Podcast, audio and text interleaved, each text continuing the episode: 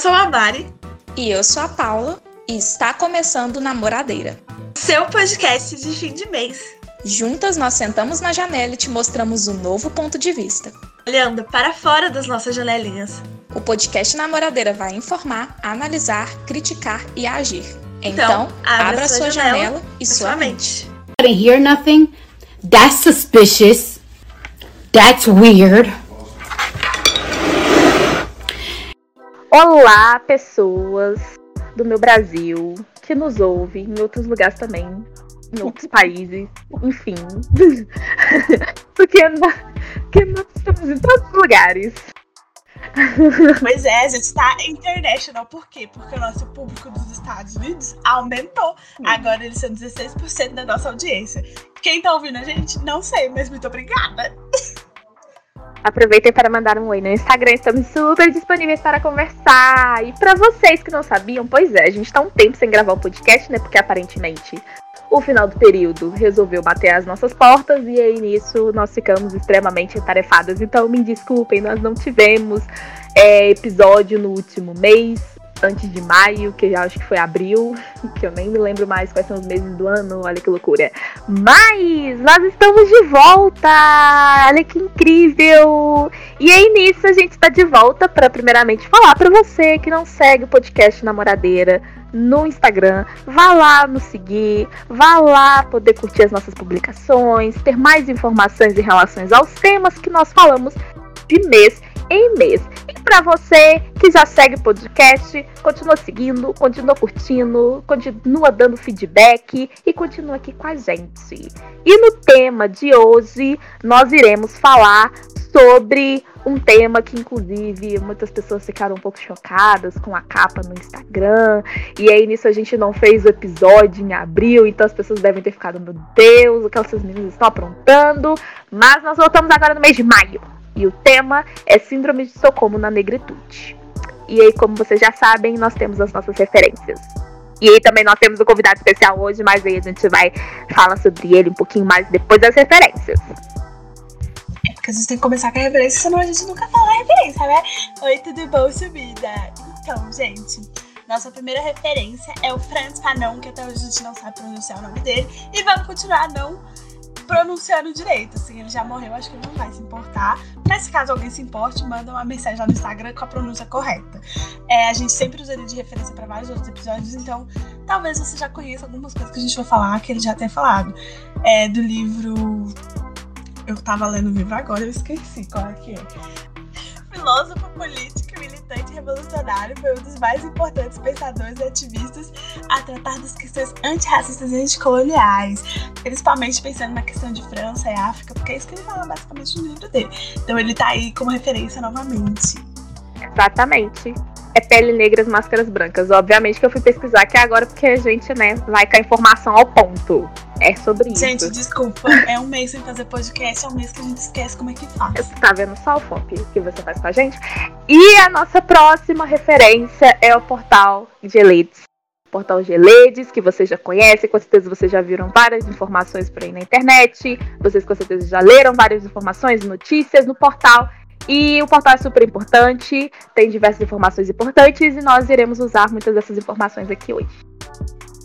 E tem a Lívia Letícia Rodrigues Ribeiro com a monografia A Violência Disseminada, a Síndrome de Estocolmo e a Dinâmica Perversa em Cativeiro Real e Cativeiro Imaginário. Gente, não tem muita referência hoje, assim, tipo, conteudista mesmo. Por quê? Porque foi muito difícil achar sobre esse tema. É um recorte muito específico e a gente achou mais coisas soltas, a gente vai fazer os pontos na nossa cabeça. Então, assim, boa sorte para entender vocês que lutem.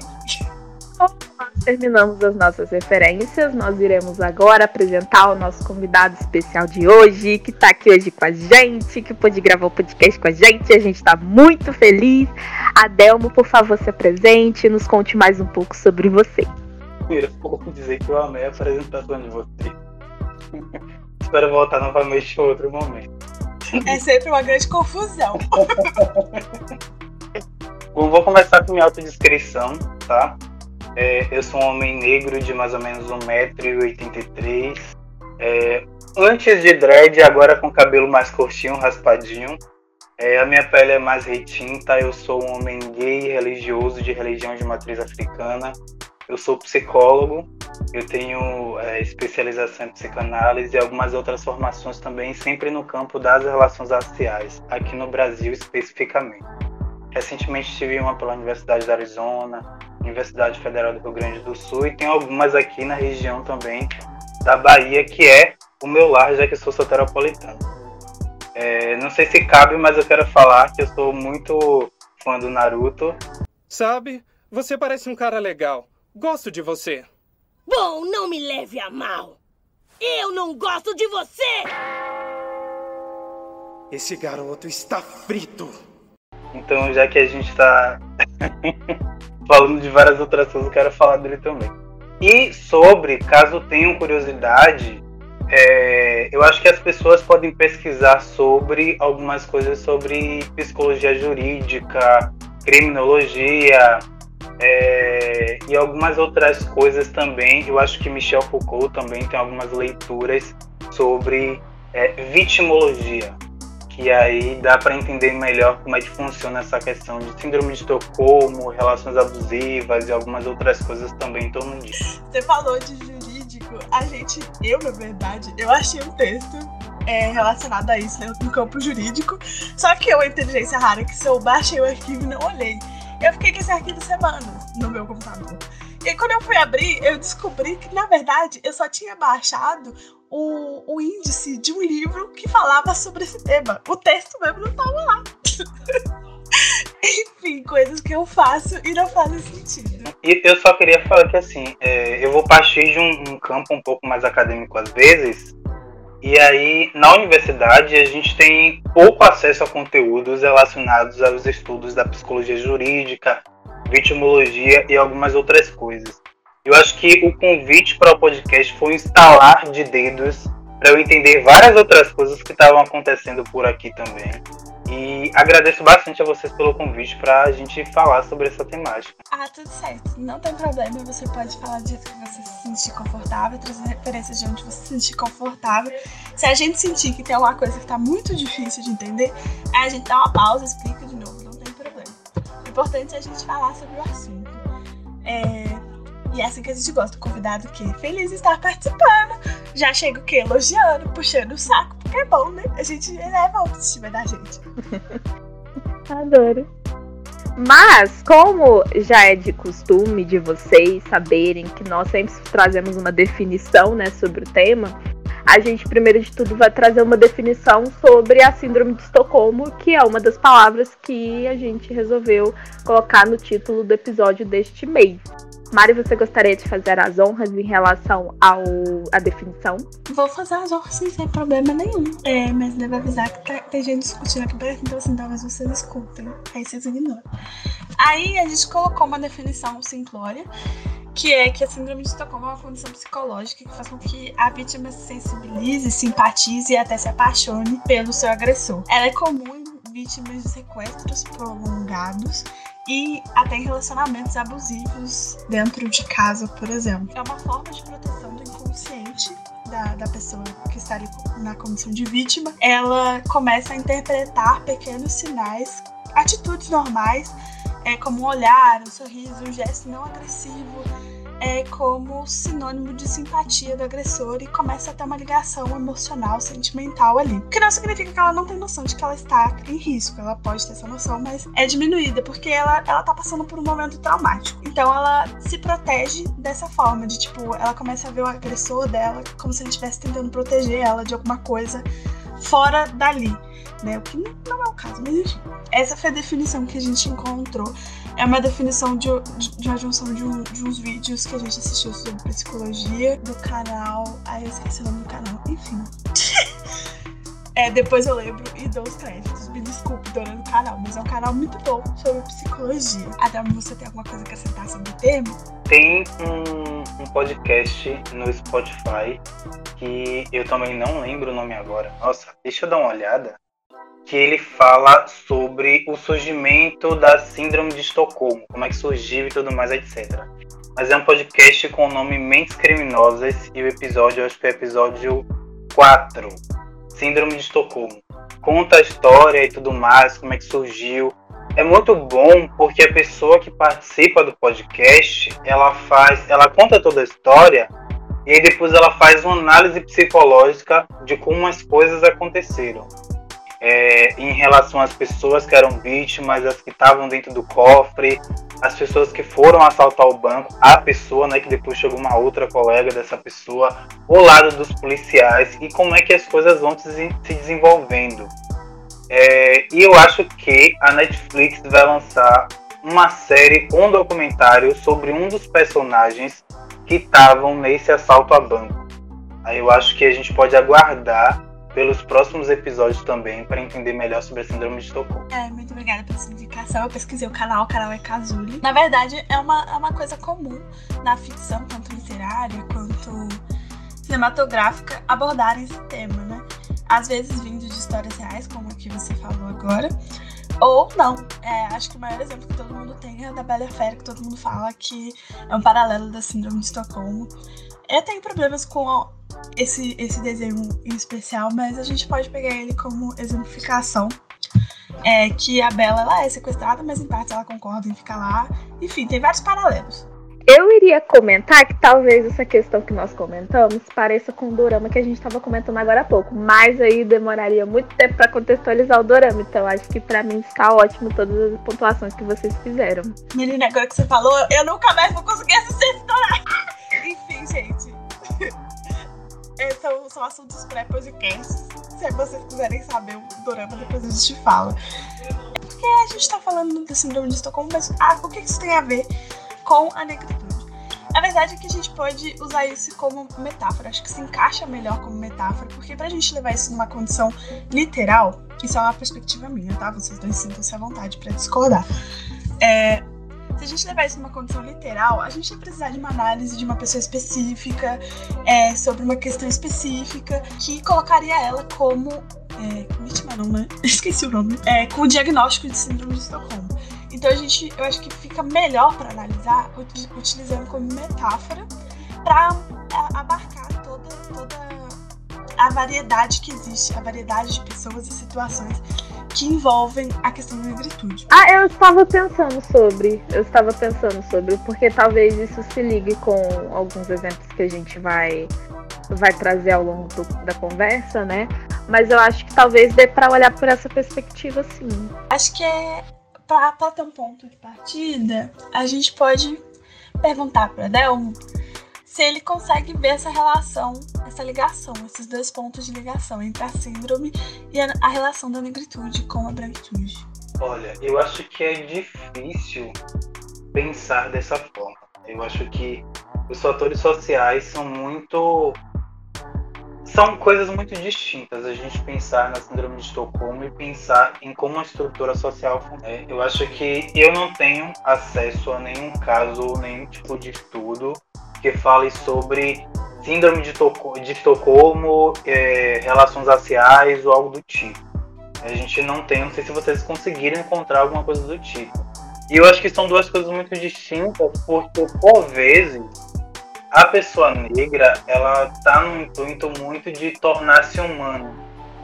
Então acaba tendo algumas relações com a questão da branquitude que eu acho que difere do que é síndrome de Estocolmo. É porque realmente a gente não encontrou. A gente bateu um papo sobre, porque a gente ficou pensando um pouco sobre a maneira em que de certa forma, a gente se coloca em algumas situações, né? Enfim, é, como por exemplo, que a gente iria trazer alguns exemplos aqui, né?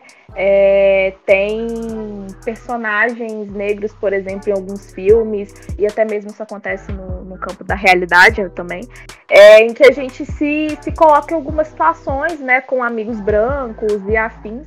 E aí nisso ao longo da vida a gente vai se reconhecendo como uma pessoa negra na sociedade, a gente vai se reconhecendo como uma pessoa que é sim passível de diversas coisas, né? Tanto de afeto, é, que, é, que é possível ter afeto. E aí nisso a gente foi pensando um pouco sobre isso, né? De como que surge isso, né? Essa questão de sempre estar tentando se colocar é, num contexto do qual, de certa forma, não nos pertence, né? ou não é, não é bom psicologicamente para nossa vida. Então aí a gente começou a pensar sobre isso e pensou inclusive por isso dessa, dessa jogada com a síndrome de Estocolmo, porque, né, obviamente, olhando como significado da, da situação, do contexto, a gente pensou sobre isso. Poxa, é, então essas situações né, de sempre tentar se colocar é, em contextos que, enfim, não são bons para nós como pessoas negras, né? Posso dizer, me colocar em contextos que não são bons para mim como pessoa negra é, e de que maneira que isso vai, vai surgindo, né? E talvez que isso pudesse se ligar com essa questão da síndrome de Estocolmo. Mas aí essa pontuação que o Adelmo fez, eu acho que é uma pontuação importante também, porque realmente não tem nenhum estudo que fale especificamente sobre a síndrome de Estocolmo e uma ligação com é, é, esse contexto né, racial da negritude e afins. Eu quero ouvir um pouco melhor os exemplos que vocês têm a trazer para a gente conseguir fazer associações a respeito disso. Se a gente fala de uma possibilidade de uma síndrome de Estocolmo, ou se a gente fala de algumas coisas relacionadas a racismo estrutural, pautas identitárias, aceitações, tornasse, né? Porque eu acho que em uma sociedade que se preza pelo apagamento das identidades negras, muita coisa acaba girando em torno do construir uma identidade e tentar se tornar, né, ser aceito de alguma forma, ser visível. Por isso que eu falei do ser humano. Então, as pessoas brancas, de uma forma mais geral, são vistas como pessoas, enquanto os corpos negros são corpos vistos como corpos animalizados. Então, por vezes, eu acho que vocês trouxeram a leitura do Salmão, né, pelas brancas, seja no sentido de se aproximar do que é um ser visto como um ser humano na sociedade. Uma pessoa, às vezes as pessoas querem ser pessoas. De forma alguma a gente está pensando em é, tirar de foco a questão social a qual envolve a questão identitária, como você mesmo apontou, até porque isso tiraria o sentido da conversa. Mas, é, quando a gente passa para uma análise social e histórica de corpos negros e corpos brancos, vamos fazer o recorte nacional, né? É, ao longo da história e do quanto a branquitude foi agressiva historicamente falando com corpos negros até agora e continua sendo, é, e a gente se depara com pessoas e a gente se depara com pessoas, negras no caso, né? Que não só defendem falas brancas que são agressivas a eles, como também concordam, assimilam e aceitam. É claro que existem diversos outros fatores é, em volta disso, mas quando a gente pensou em síndrome de Estocolmo e negritude, foi justamente nesse ponto em pessoas negras que compactuam com a branquitude sendo agressiva com eles. E aqui eu não tô me referindo a, tipo, ter o melhor amigo branco. Não, de forma alguma. É, nós temos casos, a gente separou casos políticos, porque são mais recentes, eu acho que todo mundo consegue visualizar isso, que pode nos dar uma dimensão disso.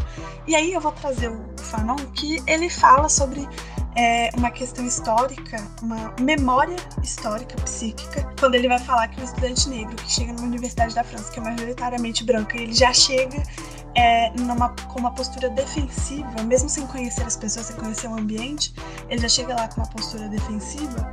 Da onde vem essa? Ele questiona, né? Da onde vem essa, essa postura? Ele presenciou a família dele passando por uma situação em que uma pessoa branca era agressiva com eles? Ou isso vem de anos e anos e virou uma memória, uma memória psíquica que leva a uma postura presente? É, isso também é trazido, se eu não me engano, no livro, no livro do, do Feminismos Plurais, Encarceramento em Massa, que a autora, que eu não me lembro o nome agora, mas se vocês lembrarem, por favor, fala.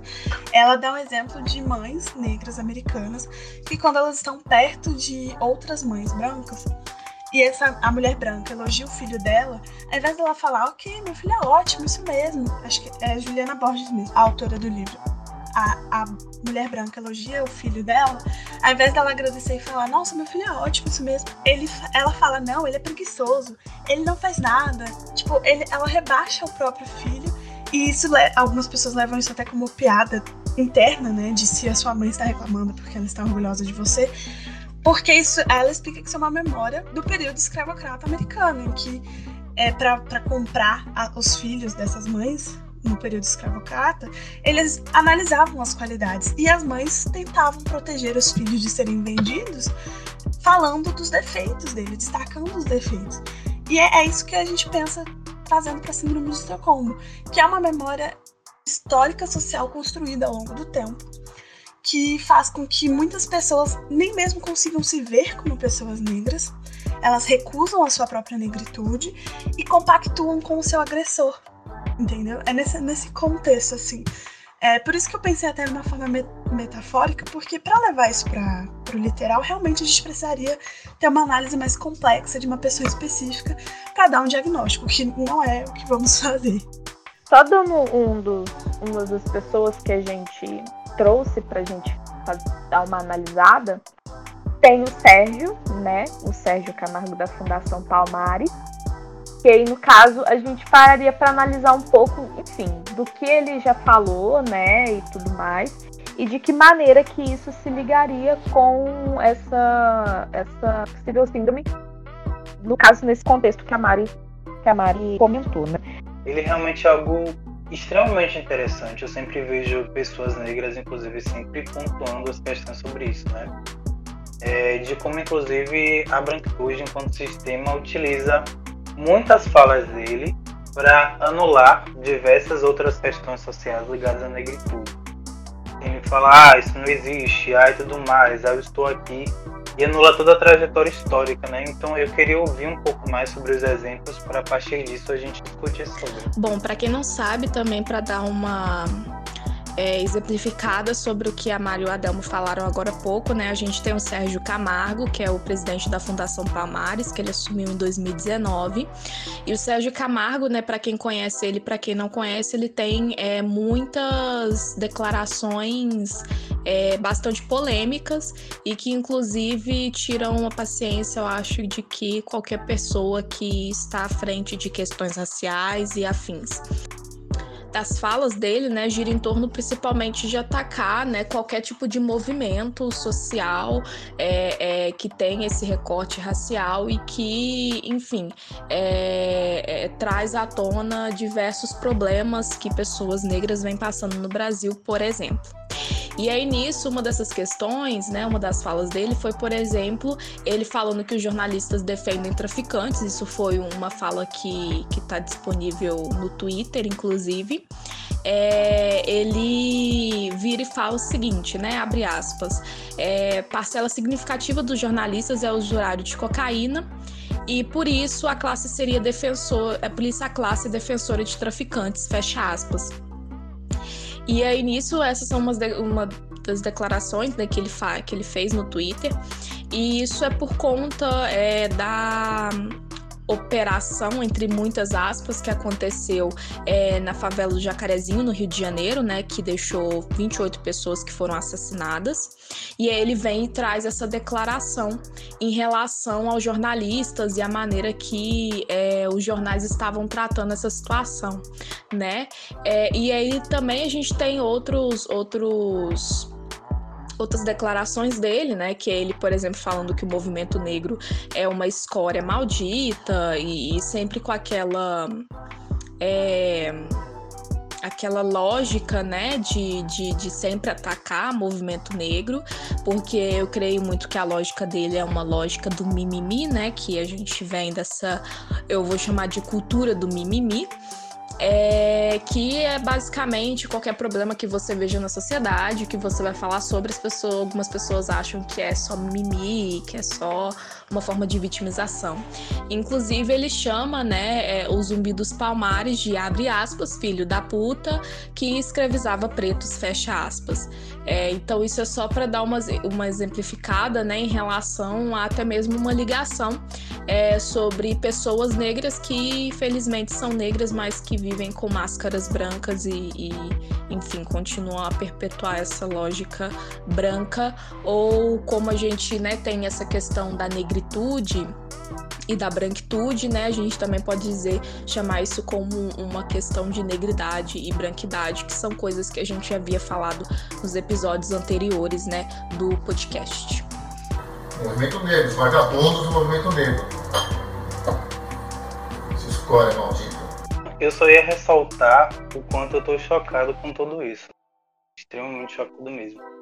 E assim, o... eu enquanto pessoa negra, né, a gente é sempre bombardeado de muitas coisas na internet, no dia a dia, na TV, em todos os cantos possíveis, é, de questões que violentam o nosso corpo. Então, que vão das microagressões às macro. E mais recentemente eu resolvi dar uma pausa um pouco nas redes sociais, TV, etc., para conseguir me tranquilizar um pouco mais, porque tudo que está acontecendo no cenário brasileiro estava me deixando ansioso e com várias outras coisas também. E aí, ouvindo esse tipo de coisa de uma pessoa que é negra extremamente retinta, sabe, eu já ouvi diversas teorias, né, conversas familiares sobre a situação dele e tudo mais, etc. Mas eu, eu não consigo entender como ele, enquanto uma pessoa negra num cenário brasileiro, olha esses corpos que estão estirados, que estão é, é, estilhaçados de várias outras formas, e ele não consegue se identificar. Você está olhando basicamente a si mesmo. A gente assiste uma TV, então é, é, é, como a sociedade funciona, né? De forma simbólica. A gente, enquanto pessoas negras, vai absorvendo muitas coisas através dos símbolos. Então, ele, enquanto uma pessoa negra que cresceu aqui no Brasil, se desenvolveu dentro desse território, olha essas situações e nega tudo isso e ainda tira o crédito de algo que está querendo noticiar, mostrar para a população que isso está acontecendo. Então, o, o quão complexo isso é, né? Eu não sei nem o que falar diante dessas falas dele e diversas outras coisas que ele geralmente consegue, consegue emitir. Então, você tocou num ponto muito importante que a gente sempre tem que levar em consideração, né? A questão da não identificação. Ele não se vê como negro, ou pelo menos não de forma profunda, ele pode falar, eu sou um homem negro, mas não entendeu o que, que isso abarca, né? O que, que isso carrega. É, e ele também ele reproduz discursos de agressores, discursos de pessoas que realmente pensam assim, que vivem no mundo branco deles. E ele também está cercado de pessoas brancas, até mais do que o que a gente considera comum. No caso, assim, eu e Paulo, por exemplo, estamos no ambiente universitário cheio de gente branca. Mas ainda assim a gente consegue encontrar um ciclo de pessoas negras. Ele parece limitado ao, ao ciclo político dele, né, apoiador do atual presidente, que não vamos citar o nome em respeito ao nosso podcast, e ele, ele reproduz essas falas que são extremamente agressivas, ele não entende que aquelas pessoas lá poderiam ser ele, poderia ser o filho dele, porque a condição social que essas pessoas estão vem a partir da cor, né? Vem a partir da, do preconceito racial que o Brasil tem, né? É claro que envolvem outras questões de violência, é, de classe social, mas é majoritariamente racial. E ele não se identifica com esses corpos. E é por isso que ele reproduz essa questão. E é aí que entra a questão do síndrome de, de Estocolmo, que a gente fala, justamente isso. Ele é uma vítima e não entende que ele é uma vítima e reproduz e defende o seu, o seu agressor. Ele acha que tá tudo bem, que aquilo não é fora do comum, que tem que ser daquele jeito, porque ele não se vê ali. E aí tem uma questão de construção, de construção pessoal dele, né, enquanto indivíduo, que a gente não, não, não tem uma noção da, da história de vida dele, né? Ele viveu, ele sabe, mas que em algum momento houve uma falha de identificação ali que, que fez com que ele simplesmente não, não se enxergasse, ele simplesmente não se vê, não se encontrasse enquanto pessoa negra ele se vê rodeado de pessoas brancas, se considera pessoa branca. Considera assim, pensando na, na, nas falas dele, ele não se vê como uma pessoa negra. Porque as pessoas que a gente conhece, assim, vou falar intimamente, né? É, que se identificam enquanto pessoas negras, elas jamais concordariam com isso. Pessoas que têm um conhecimento mais aprofundado sobre essas questões. Porque sim, pode ser falta de conhecimento dele, né? Não, não dá para negar isso ele pode não ter um conhecimento a respeito de negritude, a respeito das pesquisas que é, a, gente, a gente tem acesso, né? Não estou dizendo que ele não tem acesso, talvez ele tenha, talvez ele só não tenha interesse.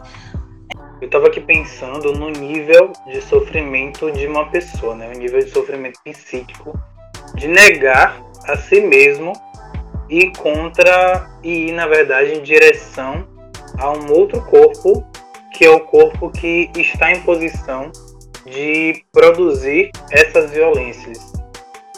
Gente, eu não, não dá para dimensionar. Ele nega a si mesmo, sabe? Ele nega a sua identidade, ele nega a sua trajetória, ele nega o seu grupo populacional. E eu realmente não sei o que é que, que vem à cabeça enquanto uma pessoa que é extremamente retinta ao lado de outras pessoas brancas e se consegue se perceber da mesma forma que essas outras pessoas. É uma alteração muito crítica na imagem do espelho, de você olhar e se reconhecer de uma outra forma, um outro corpo totalmente diferente. Bom, e a gente também tem o Fernando Holliday, né? Que, diferentemente do Sérgio Camargo, ele é um pouco mais novo. É, ele foi eleito em 2016, né? É, é como é, vereador, né? No, na cidade de São Paulo. E assim, ele tem diversas declarações, né, que giram em torno de, enfim, é, é, é, essa questão toda da esquerda com o movimento negro e tudo mais, mas também declarações contra o sistema de cotas, né, principalmente cotas raciais. É, e aí nisso eu vou deixar para o BG mesmo, a.k.a. edição da Mari, para ela poder colocar aqui pra gente, para vocês terem uma noção das falas que ele tem, que ele é, ao longo aí dessa trajetória dele na política. É, e assim, outra coisa também, né? Ele faz vários vídeos, ele é uma pessoa bem das redes sociais, então assim, com certeza vocês já devem ter acesso, ou podem ter acesso se vocês quiserem pesquisar na internet, tiverem tempo e tudo mais. Mas aí também ele fica nessa, fa nessa faixa ali do Sérgio Camargo, porém ele é um pouco mais novo, né? É, e, e, assim, particularmente eu acho que as falas dele não tem nada a agregar, né? Obviamente que tem essas particularidades, tem algumas questões é que são importantes de serem levadas em consideração nas falas dele mas é, acaba que o contexto e, e, o lado do qual ele se coloca, eu acho que, que não leva a agregar em nada.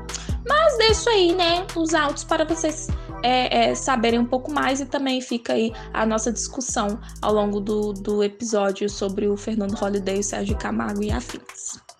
Pessoal, recentemente a Unicamp infelizmente aprovou o sistema de cotas raciais na sua universidade, seguindo o mesmo modelo, um modelo parecido com as universidades federais. Isso é, parte das vagas vão ter, claro, para alunos de escola pública sem diferença étnica, mas parte dessas vagas serão destinadas somente a negros, isso é, tendo como critério exclusivamente a cor da pele infelizmente preferiram seguir o caminho mais fácil, porque afinal de contas é só dizer que estão defendendo as minorias, o povo negro, etc. Mas na prática o que está acontecendo é uma institucionalização do racismo. É a volta do apartheid da África do Sul ou é a volta do sistema Jim Crow que ocorreu nos Estados Unidos, onde negros só poderiam entrar em determinados estabelecimentos públicos ou só poderiam usar determinados banheiros. Os negros não poderiam ficar sentados nos ônibus, tinham que se levantar para os brancos sentarem. Agora, o Estado brasileiro está dizendo que os negros não podem ter as mesmas vagas que outras pessoas brancas, mesmo que essas sejam pobres. Que a gente queria saber, a partir das suas experiências profissionais, né, que você relatou aqui no início, é, se você consegue perceber consequências é, em pessoas negras em conviver em ambientes majoritariamente brancos. É, e principalmente levando em consideração isso que a gente falou do Sérgio e do Fernando Holliday. Nas minhas experiências clínicas, eu nunca tive um caso de pessoas negras que chegaram negando a própria identidade, negando a si mesmos, que é negar a sua essência, negar quem você é. Eu acho que no caso deles tem algo que como eu falei antes, né, é, de um extremo sofrimento psíquico negar a sua existência, porque tem uma, uma série, a, a This Is Us, que tem um episódio que eu esqueci o nome dele agora, mas é um dos três, só que é o que foi adotado. Não sei se vocês assistem a série. E aí ele tava falando com o pai dele, eu acho que ele tinha 12 anos na época. Falando do pai, é, falando sobre essas questões de, de raça e tudo mais, etc. Dele ser uma criança negra numa cidade branca, num bairro branco. E o pai dele falou: Filho, eu te enxergo de uma forma é, como você é. Eu não enxergo todas essas coisas que você está trazendo para mim. E aí ele pega e fala: Pai, então você não está me enxergando. É, então eu acho que isso acaba trazendo algumas coisas em relação a isso, né? Também perdi. Eu tava falando de quê, gente? Me recupera aí antes de falar dessa série. Eu sei responder a pergunta sobre conviver majoritariamente com pessoas brancas. Aí você começou a falar que você nunca recebeu um paciente que se negasse inteiramente, né? E aí você citou o exemplo da série. Eu ia falar sobre eles dois, mas eu acabei esquecendo exatamente o que eu ia falar. Mas aí no caso deles, de forma mais específica, é exatamente uma questão de negar a si mesmo, negar a sua identidade, negar a sua trajetória de vida e várias outras coisas dentro dessa trajetória, né? É, eu acho que numa sociedade que a gente vive de extremas desigualdades, o que as pessoas negras geralmente vão em direção é um, uma questão de equidade, serem vistas de uma forma mais justa, mais igualitária, mais equânime e tudo mais. Eu acho que parte da movimentação deles, eu vou falar parte porque tem várias outras coisas que podem envolver isso também tudo mais, mas é de negar tudo isso porque se eles falarem que existe a desigualdade é falar que eu sou negro, eu estou em uma situação de inferioridade social relacionada a determinados fatores e tudo mais, etc. Então tem várias outras coisas aí, né? Mas enquanto questão clínica, enquanto atendimento, eu nunca recebi um caso de uma pessoa negra que envolvesse algumas questões mais à frente de auto-ódio, algo do tipo, de negar a si mesmo, de reproduzir discursos é, da branquitude, de violência para outras pessoas negras. Já recebi pessoas que não tinham noção da sua identidade racial. E aí, num processo clínico, a gente faz um processo específico educacional, trazendo algumas questões de, de identidade, processos raciais no Brasil, até porque é, estar, ser negro no Brasil é adoecedor. Então falei que eu estou um pouco distante das redes porque a gente abre a internet, vê televisão e a gente vê corpos negros violentados o tempo todo. Isso toca em diversas feridas da gente. Recebi em algumas situações casos de pessoas com queixas e aí a gente volta para a trajetória de vida das pessoas, né? De com diagnósticos e relatos de ansiedade, de depressão e de algumas outras coisas pessoas que sempre viveram em ambientes brancos ou em famílias que eram brancas e bem rigorosas com essa pessoa enquanto ser uma pessoa negra. Tem um livro que fala sobre a cor do amor. Acho que é exatamente esse o nome, cor do amor. Ele fala sobre como o afeto ele varia também de acordo com o tom de pele da pessoa, isso dentro do núcleo familiar. Então, se a gente tem uma estrutura racial, né, as pessoas aqui no Brasil a gente funciona dessa forma, infelizmente. Então, se a gente tem uma criança negra na família, a gente tem uma criança branca, os comportamentos vão ser diferenciados. E por vezes a pessoa pode estar agindo de forma não intencional, mas a estrutura ela foi basicamente né, moldada dessa forma, então os comportamentos vão ser diferentes de uma criança para outra. E chegam com queixas de que foi tratada de determinado de ter um sentimento de não pertença, de ter inúmeras inseguranças relacionadas a isso. O ambiente universitário mesmo é um clássico que as pessoas sempre costumam trazer. Então, apesar das pessoas negras estarem entrando mais nas universidades, a gente vê que é um ambiente que é majoritariamente embranquecido. E as pessoas que estão nesses espaços de poder da universidade, que são os professores, coordenadores, gestores, ainda são, em sua maioria, pessoas brancas. E essas pessoas que estão à frente, que em sua maioria também não possuem uma consciência social, principalmente racial, acabam reproduzindo diversas questões nesses outros estudantes. Eu já vi algumas questões relacionadas a pessoas negras estando nessas situações de violência se aproximar de outros grupos brancos ou de pessoas brancas, estudantes brancos, professores, de forma a ser aceito com mais facilidade na universidade, enquanto outros eu já vi de ir para a galera preta mesmo entender que é o espaço e tudo mais, tem que se acolher e seguir adiante a partir disso.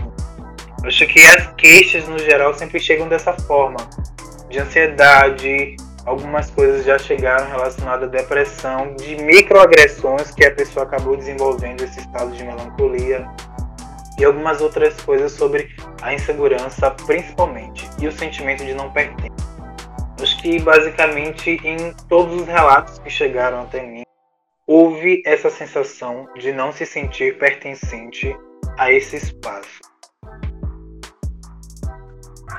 São dois pontos muito bons que você traz é, sobre a, a questão de, de relação familiar é, estar ligada à coloração da pele. A gente trata sobre isso no episódio de colorismo de forma mais aprofundada. É, a gente até cita um estudo que a gente achou sobre isso de uma universidade americana. Mas eu não, não vou lembrar agora porque já faz meses que a gente fez esse episódio.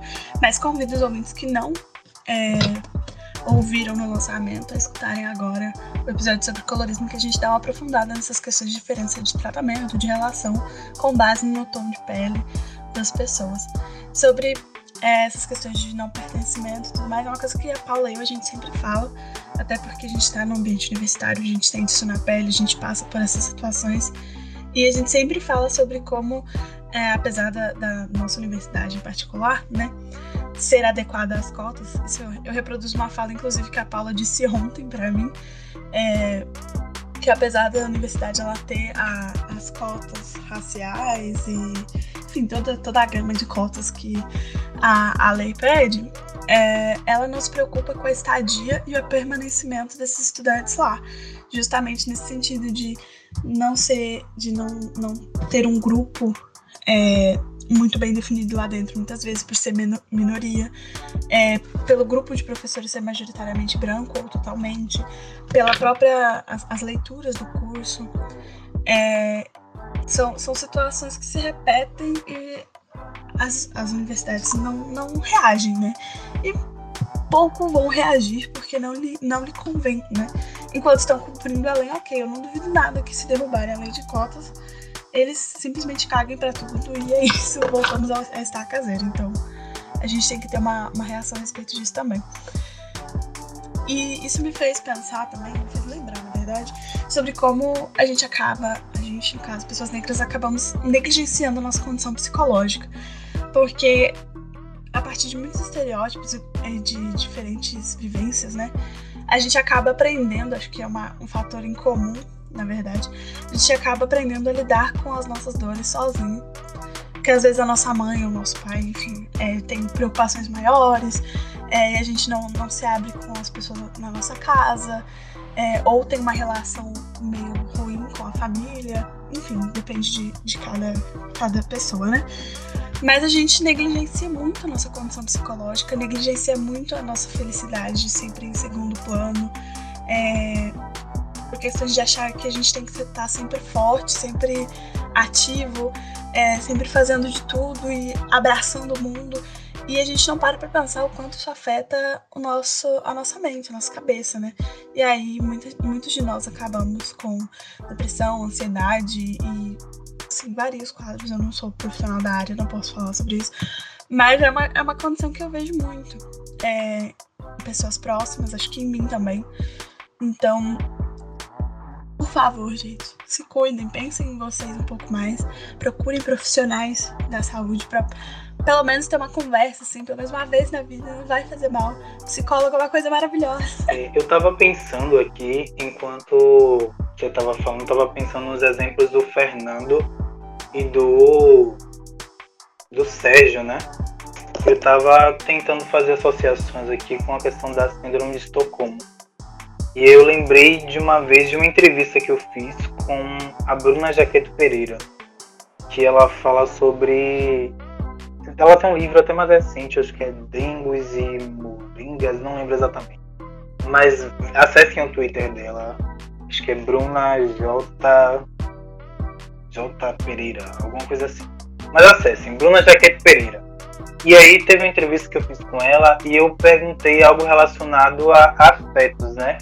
Nesse estudo que ela fala, que ela fez, ela fala sobre mulheres brancas geralmente estarem em posições de protagonismo nas suas relações, enquanto as mulheres negras geralmente estão enquanto espectadoras, olhando essas mulheres brancas tendo acesso a relacionamentos, a determinados espaços e várias outras coisas que elas não conseguem alcançar.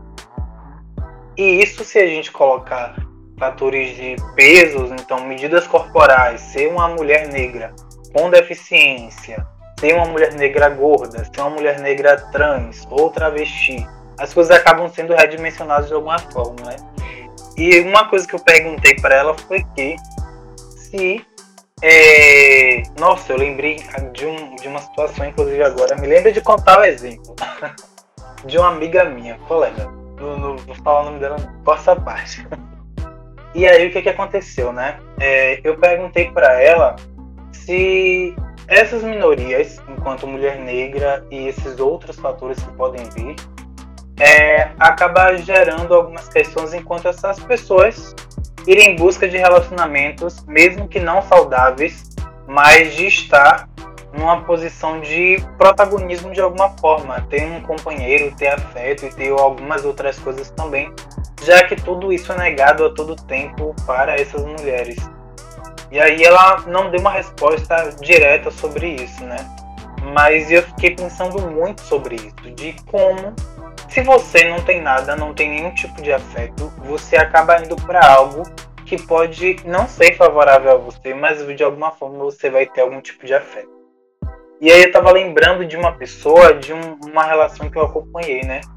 De que ela é, vivia uma relação que era diretamente de violência, e aí eu, eu não sei nem te dizer se era síndrome de Estocolmo ou se era algo relacionado a uma questão afetiva mesmo, mas a pessoa era agredida, era violentada, era diversas outras coisas, psicologicamente, fisicamente, mas depois de tudo que acontecia, era vou ficar com ele porque ele me ama. Era uma pessoa negra com uma pessoa branca. É, e aí é, sempre terminavam e voltavam. Terminavam e voltavam até que eu falei, olha, eu não consigo mais é, estar dentro de tudo isso. Isso está me afetando também de alguma forma que a pessoa era agredida fisicamente, era agredida verbalmente, a família era agredida verbalmente, era agredida psicologicamente, mas no fim do dia e de diversas outras coisas, era eu vou estar com ele porque ele me ama.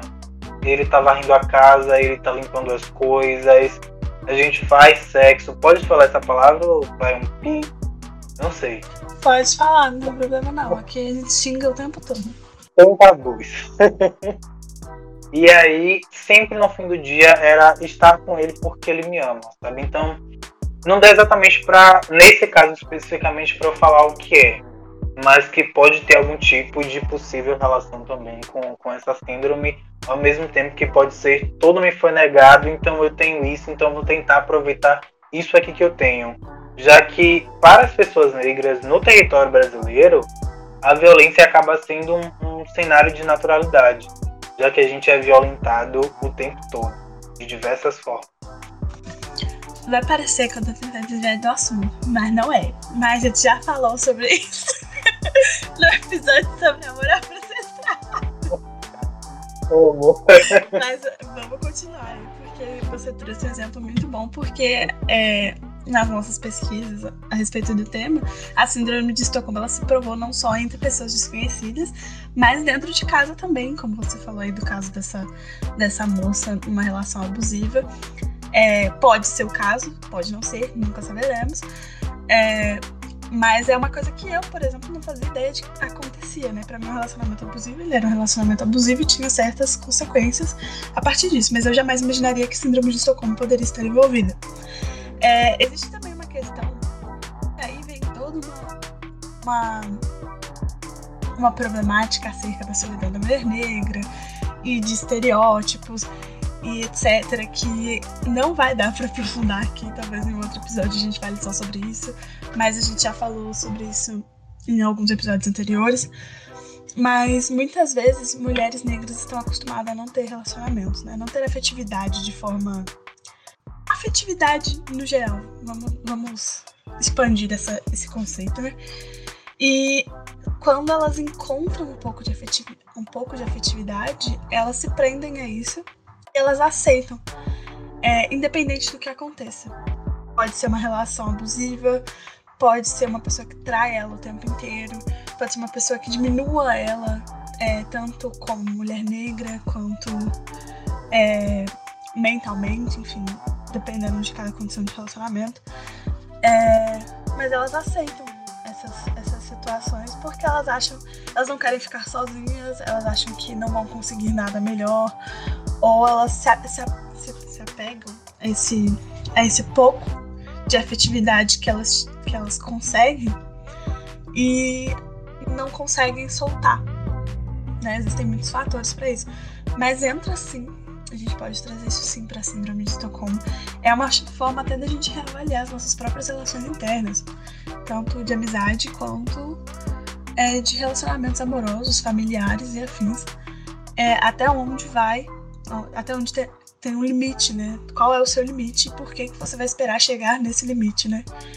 É, Paula, você está muito calada. Eu sei que a sua internet está ruim, mas estou sentindo voz. Estou sentindo falta da sua voz.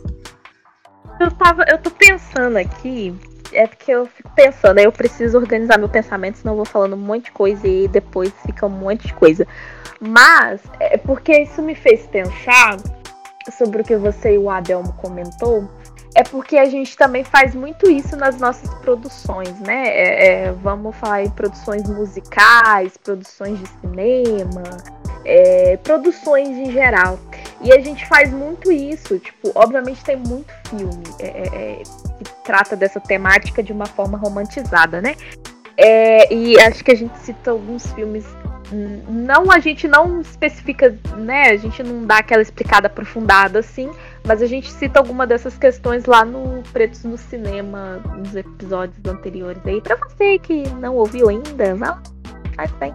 É, mas isso me, me faz pensar que a gente reforça muito isso, né? Tanto da gente, né? Enfim é, participar de, de filmes e produções como essas, do tipo assim, ah, eu preciso participar dessa produção porque senão eu não vou ter outra chance, outra oportunidade, como também da gente fazer produções, né, assim, do tipo, ah, eu vou colocar a Viola Davis é, é, numa situação tal, mas eu sou um diretor ou uma diretora negra, mas eu vou colocar ela nessa situação, nesse contexto de escravidão, porque é assim que a gente faz dinheiro com o cinema, é assim que a gente ganha e, e a gente não vai explorar, é, é, enfim, todo o talento dessa pessoa. E a gente vai reproduzindo isso, né? E, e, essa reprodução histórica. Então, isso me fez pensar bastante. Mas é porque eu tô pensando aqui, e aí tem muito pensamento, e eu preciso parar para organizar os pensamentos, senão eu vou falando um monte de coisa. Mas, é, é, sobre o que vocês estão falando, me fez pensar bastante também nessa questão das nossas produções, né? Produções literárias também, e, enfim, né? A única personagem negra do Barbie, né? Da Barbie, aquela lá do. Ai. Ai, é a Barbie mais atual, Living na Dream House. Dream Aham, uhum, aquela Barbie estranha que sai vários memes dela. Sei. Gente, eu não sei. Ai, que ela é uma boneca mesmo. Aham, uhum, aham. Uhum. E tipo assim, é a única. Tem só uma Barbie negra. E, e, e me incomoda demais todo o, o contexto ali, sabe? E aí nisso trazendo um pouco sobre essa questão de de sempre ser o única, o único personagem, ou a única pessoa da rodinha, ou enfim, se, se submeter a algumas coisas. Tem também a. Ai, gente, como é que é o nome dela? É uma das personagens das Três Espiãs Demais, que eu esqueci o nome dela. A Clover. A Clover. Que ela é, tecnicamente, é a personagem. Isso! Alex! Alex. Alex. Tecnicamente ela é a personagem negra, né? Mas embranqueceram tanto ela que, coitada. Exatamente. Aí eu fico assim, é, Alex, muito complicado, né, Alex? E aí nisso tem também a Stacy, que é do Patricinhos de Beverly Hills. Pra quem não lembra aquele filme que, que a moça ela usa aquelas roupinhas lá aqui, enfim, é, combinando e tal. Tem até um, um look muito específico dela, que ela usa uma. uma saia e uma blusa que são amarelas, com listrinhas é, é, pretas, se não me engano. Acho que é isso mesmo o look dela, enfim, bem específico. Mas qualquer coisa vocês pesquisam Patricinha de Beverly Hills. E também tem a Isha em Clube das Wings, que eu gostaria muito de conversar sobre ela. E também eu poderia comentar da. da... aí, viu, Paulo? Eu gostei. Eu não assisti, mas fala sobre aí. É que eu sou muito fã de Clube das Wings, o desenho, né? tipo, muito mesmo. Obcecada. Eu também gosto. E isso me fez lembrar de babado. Agora que você tocou no Clube das Wings, eu vou falar de Clube das Wings e eu já vou problematizar o Clube das Wings. Porque eu tenho experiência, eu tenho carteirinha de fã. Então, assim, é, jogaram, já, já, já saio falando. Enfim, é, tem um, episódio dessa, dessa geração um pouco mais nova, sem ser a geração estragada, que eles cagaram todos os desenhos antigos, colocando eles em 3D e umas texturas mal a ver. Fizeram isso com Clube das Winx também. Mas assim, uma dessas versões um pouco mais atuais é, de transformações delas, a, a Isha, ela tem um namoradinho que é um bruxo. O namoradinho dele é, é lindo, maravilhoso, tal. E aí, é, elas estão lá no negócio de confrontar um dos grandes vilões da temporada. E elas estão lá buscando elementos para conseguir concluir a nova transformação delas. Que é basicamente isso que acontece em toda a temporada de Clube das Wings. E aí, é, todo mundo lá tem seu boy, seu namoradinho, que tá lá ajudando na batalha. Vamos vencer forças do bem contra forças do mal. E aí, em determinado momento, elas estão num campo de batalha aberto, né? Tipo um campo, enfrentando o vilão. A, o namoradinho da Isha, que eu não sei o nome, porque faz muito tempo que eu vi esse, essa versão, ele morre. que linda história de amor. Enfim, ele morre. Não, assim, ele parece que morreu, mas ele não morreu. Crianças, por favor, não chorem. E ela tava assim, apaixonada por ele, ela surta. Ela literalmente surta. E ela sai gritando com todo mundo, se descabelando. E aí ela começa a lutar contra as Winx e brigar com as, as próprias amigas. Ela, tipo, sai daqui, Winx. Ela sai do clube, devolve a carteirinha dela, fala, não faço mais parte, vai pro lado dos vilões. Tudo isso querendo derrotar as Winx porque ela culpa as Winx que o namoradinho dela morreu. Né? E aí, a gente tem a...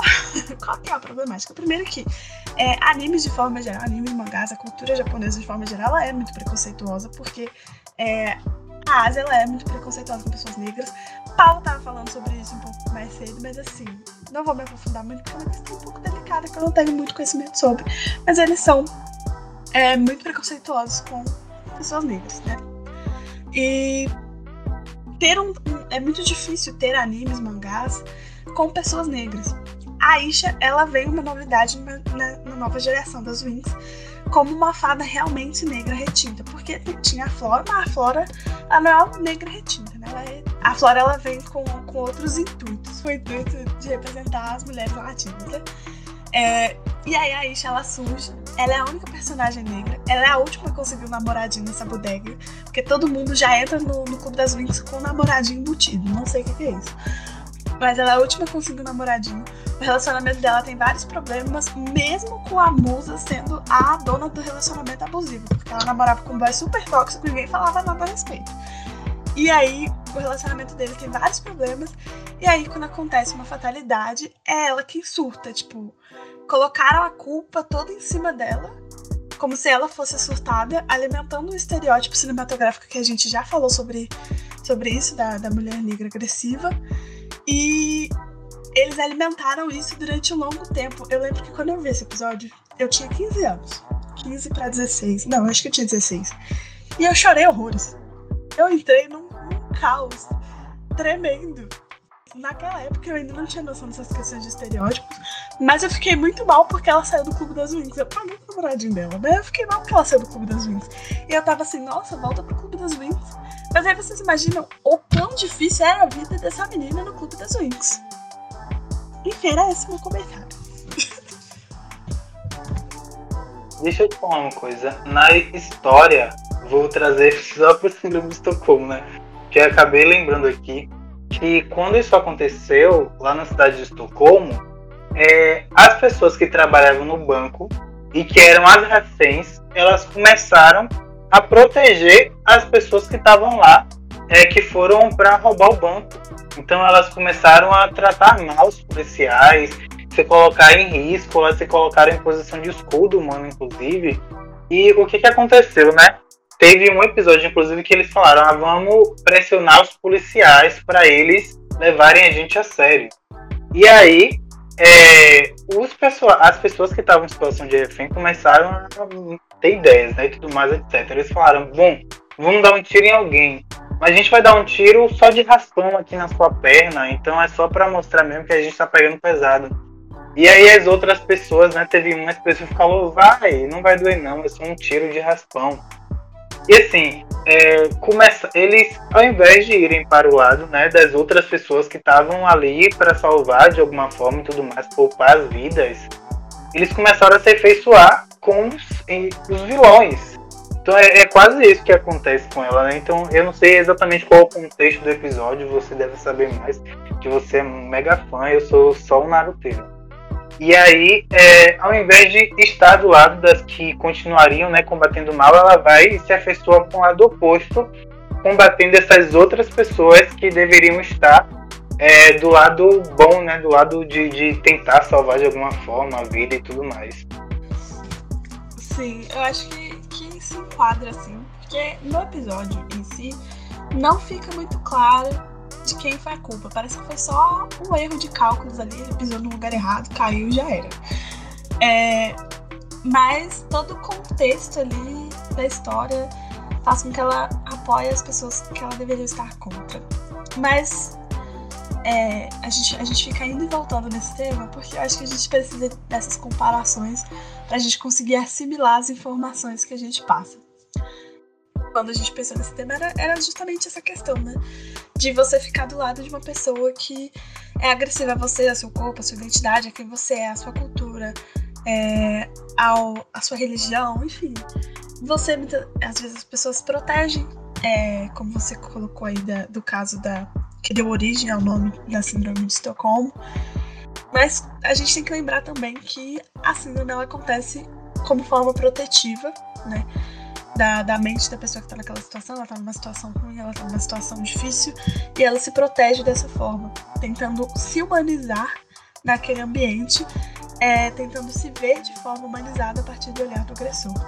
De forma alguma vamos deixar de lado, eu disse no começo, vou repetir agora, as questões sociais envolvidas e as construções que é, estamos sujeitos e que contribuem para que essas situações aconteçam, como a situação do Sérgio, como a situação do Fernando, da Isha, é, da Alex, enfim. São muitos exemplos que a gente trouxe. É, e a gente tem que lembrar disso, né? Que vem a partir de um grande sofrimento, que o Adão já falou sobre, é, como forma protetiva. Pode falar, né? Ô, gente, a gente comentou sobre sofrimento. Eu gostaria de dizer. Porque, tipo assim, a Mari comentou que eu comentei isso um tempinho atrás. Mas é porque, tipo, eu, eu me vi num momento da minha vida que eu falei assim. Cara, mas como é que pode, né? Aí eu faço aquelas pesquisas aleatórias, como sempre, pesquisas aleatórias. Aí eu fui lá e resolvi, tipo, dar uma geralzona do, de qual qual, quais são os problemas que a gente, como comunidade negra, né? Várias comunidades negras que a gente tem espalhado pelo mundo, é, quais são os problemas que a gente tem com comunidades asiáticas e afins, né? Mas assim, eu só queria trazer mais um exemplo, porque eu quero muito comentar sobre esse exemplo, mas é um comentário bem básico, assim. É sobre League of Legends, né? O jogo, o WoW. E, e, tipo. Do assim, nada! Do nada! Joguei! Eu nem sabia que você jogava LOL. E, tipo assim, eu não jogo, mas, poxa, que produção, sabe? Dinheiro gasto com um negócio que eu fico chocada. Fico assim, nossa, quanta produção top, vamos acompanhar. E as músicas são muito legais, né, gente? Porque, tipo, tem o, os personagens e tudo mais, enfim, tem uma. Um, a galera gasta um dinheiro bacana para fazer produção de clipe, música e tal. Mas aí o que eu queria trazer, que, tipo, só mais um exemplo também, né, em relação dos outros exemplos que a gente estava comentando, é porque em League, League of Legends a gente tem, tipo, o, as KDAs, né, que, tipo, é um grupo de quatro personagens e afim.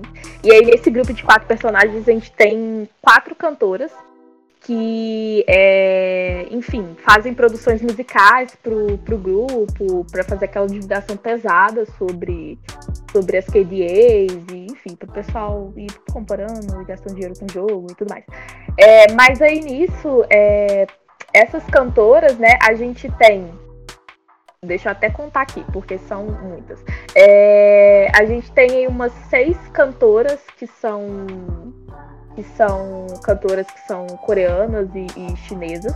E aí nisso a gente tem duas que são estadunidenses, né? Que é a Madison Bee e a Bea Miller. Enfim. É, e aí o outro comentário que eu queria fazer é sobre a True Damage, que é também um outro grupo que, tipo, enfim, fazer aquela divulgação pesada, né? Sobre é, o, o UOL. E aí nisso, nesse grupo, a gente tem quatro ou cinco integrantes também. Pera, acho que são cinco integrantes? Cinco, deixa eu até contar, gente, desculpa. Então, é, seis. Cinco, não, cinco. É, e aí, nesse grupo, a gente tem é, dois personagens que são negros. Uma personagem que é latina. É uma personagem que é. Dois personagens coreanos. E aí, nisso, o que, que eu quero trazer que é o seguinte: no grupo lá das KDAs e tudo mais, a gente tem, né, um grupo majoritariamente branco e asiático. E aí, nesse grupo da True Damage, a gente tem um grupo que ele. Vou dizer que tá balanceado, mas é um grupo que tá, né? Tá, tamo ali. É, e esses dois personagens negros eu queria ressaltar que são dois personagens que sofrem pra caralho nas, nas histórias do jogo, sabe? É, são personagens que têm, tipo, uma história muito, muito sofrida, assim.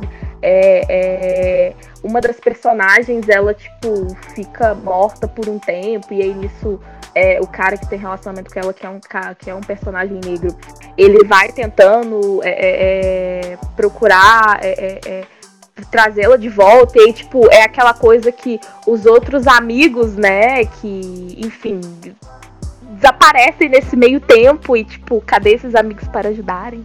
E, enfim, para mim não tem muita lógica. Mas o principal do que eu queria trazer é essa questão justamente sobre personagens negros que estão sempre sofrendo, né? É, e sobre essa lógica de produção e criação. Mas assim, as músicas são bem legais, gente. True Damage tem uma, músicas muito boas, tipo, nossa, muito. Nossa, clipe produzidíssimo, né? Gastaram dinheiro para fazer um negócio bem feito. Mas tem essas problemáticas também, realmente a gente tem algumas problemáticas, porque, enfim, eu acho que é, especificamente os coreanos, eu falo dos coreanos principalmente porque é um público que eu tô dando mais atenção para pesquisar é, são pessoas que ligam demais para opinião, principalmente do público branco. E aí, enfim, a gente pode ficar até amanhã falando sobre isso. Mas é, eu queria trazer só essa, esse contexto mesmo, e até mesmo a maneira que eles nos veem como pessoas negras. Enfim, tem tanta coisa aí na internet, tanta entrevista, que se a gente for ficar vendo, a gente enfim, vai falar sobre isso até amanhã. Mas é essa questão, né, da gente é, é de, de sempre se colocar, nos colocarmos como pessoas que, que passam por situações e contextos e aí de que maneira que a gente é, pode resolver tudo isso e realmente se fortalecer como tanto como indivíduo como também como grupo.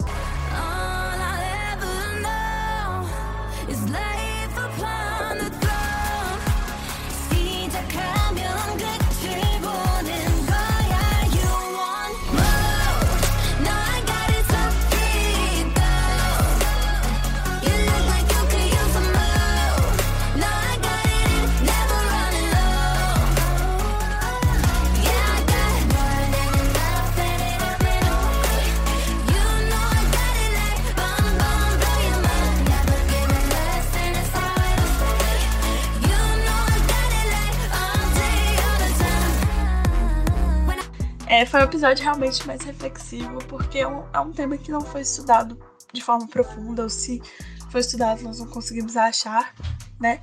Mas era mais um, um, um intuito de reflexão mesmo a respeito do assunto e que, o que acarreta, sabe, essas situações. É, e como lidar com essas, essas questões, né? É... Bom, é, eu queria agradecer a vocês pelo convite de estar participando do episódio, que é realmente um espaço para reflexão. A gente não tem nada mais específico sobre, e espero que seja um espaço que traga reflexões para várias outras pessoas, né? De pensar, fazer associações e várias outras coisas também. Bom, é, se vocês, né, eu acho que é importante ressaltar que as pessoas que podem estar passando pela síndrome ou algo semelhante a isso, eu acho que é sempre muito complicado de fazer a pessoa perceber. O processo terapêutico, inclusive, é muito complicado. Quando a gente fala de estudos de vitimologia, relacionamentos abusivos e várias outras coisas. Então, tentem de alguma forma fazer o acolhimento dessas pessoas, né? Mas é sempre bom, se você não tem problemas nenhum na sua vida, você está em um acompanhamento terapêutico. Problemas eu falo tipo, ah, ansiedade, ah, não sei o que, ah, não durmo bem. Mesmo que você não tenha, esteja. E se você perceber que você tenha, esteja. E se você perceber que alguém tem e várias algumas outras coisas também, que essa pessoa possa estar mais ainda. Então, sempre que possível, fazer as recomendações possíveis, né? E aí é isso. É, um grande abraço e um beijo para todo mundo que estiver ouvindo. e como diz lá no yoga, né, no finalzinho, namastê. Uhul. Atuar realmente de forma preventiva. Adelmo, você atende, né? Então, se você quiser deixar sua divulgação aí, sinta-se à vontade, contato, onde acham você para uma consulta, caso algum ouvinte esteja próximo. Nesse momento de pandemia, vocês podem me achar dentro da minha casa. Brincadeira, viu, gente? Nossa. Mas não vou na minha casa. Mas é, as redes sociais que vocês podem me encontrar, Adelmo S Filho, em todos os cantos possíveis, ou Ciclo Tornar-se Negro, tá? Para contato, para atendimento, algumas coisas do tipo, 71 99257 3570. E vocês entram em contato e se eu tiver um horário, nós vamos ser terapeuta paciente.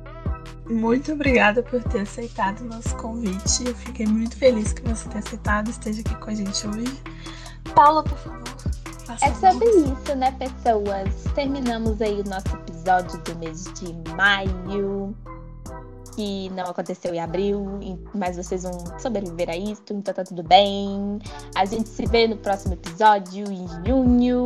Espero que vocês possam dar feedback, fazer comentários. Pessoal aí que tá fora do Brasil e que está nos ouvindo, por favor, apareçam, digam quem vocês são, mandem beijos, nos marquem, nos sigam nas redes sociais.